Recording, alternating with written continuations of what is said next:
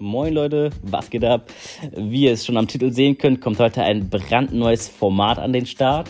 Und damit ihr wisst, was euch in Zukunft erwartet, und zwar habe ich mir vorgenommen, wie ihr schon am Titel sehen könnt, Themen wie Anatomie zu behandeln. Aber es soll noch viel mehr Themen geben, zum Beispiel Themen wie Psychologie, Medizin, Wirtschaft, Philosophie, das Gehirn.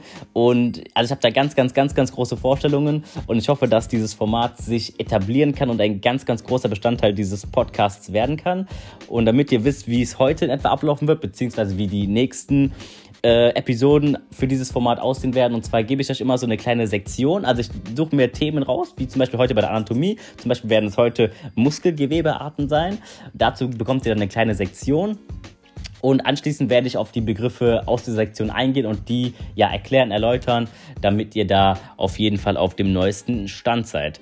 So, dann will ich anfangen und genau, was ich noch erwähnen wollte, ist, dieses Format soll in circa 120 Sekunden abgearbeitet sein. Ich meine, klar, die Folge heute wird was länger gehen, weil ich noch was erklären musste, aber in Zukunft will ich mir ein Thema raussuchen aus den besagten ja, Kategorien, um Bilder zu, in 120 Sekunden etwas zu sagen und ja, dann will ich mal anfangen und wir kommen zu der Sektion. Also wie schon erwähnt, soll es um Muskelgewebearten gehen und wir haben drei Muskeltypen in unserem Körper. Einmal die Skelettmuskeln, die Herzmuskeln und die glatten Muskeln. Die Skelettmuskeln unterliegen der willkürlichen Steuerung. Herzmuskeln und glatte Muskeln dagegen stehen unter unwillkürlicher Kontrolle und ihre Steuerung geschieht über das vegetative Nervensystem. Das heißt, ohne unser bewusstes Zutun. So können sich zum Beispiel Herzfrequenz, Blutdruck, Blutfluss und Atmung je nach den Umständen sehr schnell verändern und der Körper funktioniert auch in Stresssituationen. So, dann gehe ich jetzt auf die einzelnen, ja, ich sag mal, Begriffe ein, die vielleicht nicht so klar sind. Und zwar fange ich mit den Skelettmuskeln an. Die Skelettmuskeln werden nämlich vom Nervensystem gesteuert. Jeder Skelettmuskel ist über Nerven mit Rückenmark und Gehirn verbunden und der Körper führt mit Skelettmuskeln bewusste Bewegungen durch. Also zum Beispiel Beinheben oder den Arm beugen wie eben erwähnt, gibt es halt noch die Herzmuskeln und die glatten Muskeln. Zu den Herzmuskeln kann ich sagen, dass der sich im Myokard befindet. Das ist die Muskelschicht des Herzens und diese zieht sich während des ganzen Lebens eines Menschen unablässig rhythmisch zusammen.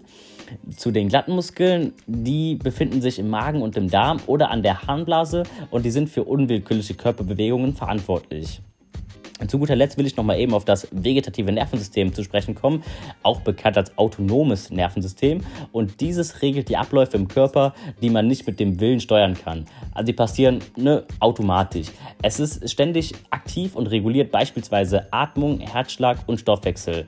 Und das funktioniert, ja, kann man sich so vorstellen. Also das vegetative Nervensystem empfängt Signale aus dem Gehirn und sendet diese an den Körper.